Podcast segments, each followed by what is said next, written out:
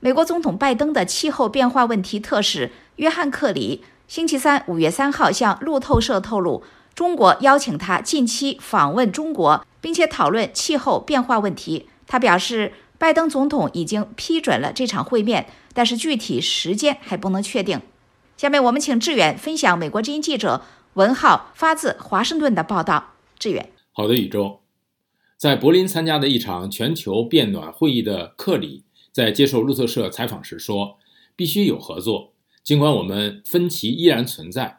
这不是双边议题，这是无处不在的全球性威胁，事关每个国家、每个人。”克里表示，中国必须首先制定出降低甲烷排放和从煤矿能源转型的计划。他指出，美国或许能够在甲烷战略上帮助中国。中国政府本应在去年宣布这项政策，但这并没有发生。北京尚未宣布或证实对克里的邀请。在星期四五月四号的记者会上，中国外交部发言人毛宁在回答法新社记者有关提问的时候说：“在气候变化的问题上，中方的立场是一贯的。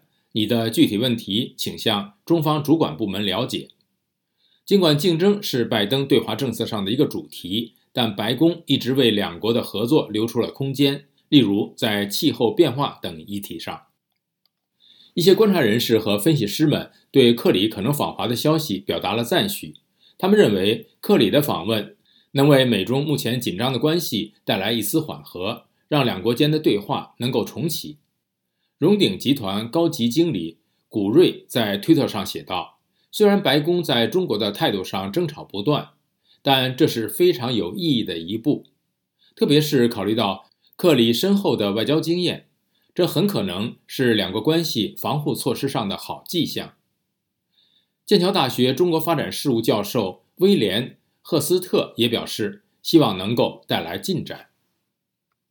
但是，克里的批评者们则认为，中国是希望将气候问题作为筹码，对美国的对华政策产生影响。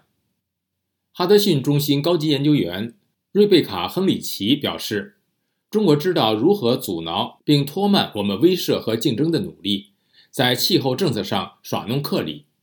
中国事务专家厉明章则指出，中国用克里来试图软化拜登的对华战略是一石多鸟。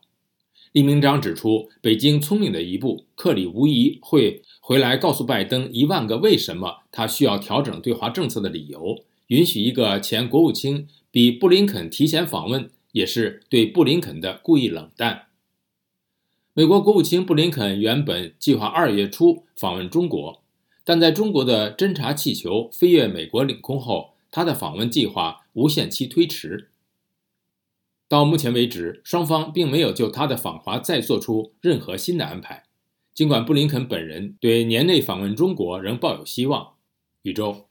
好，谢谢志远分享美国之音记者文浩的报道。推特上的中国，美国特使克里可能访华，是否用气候化解美中僵局？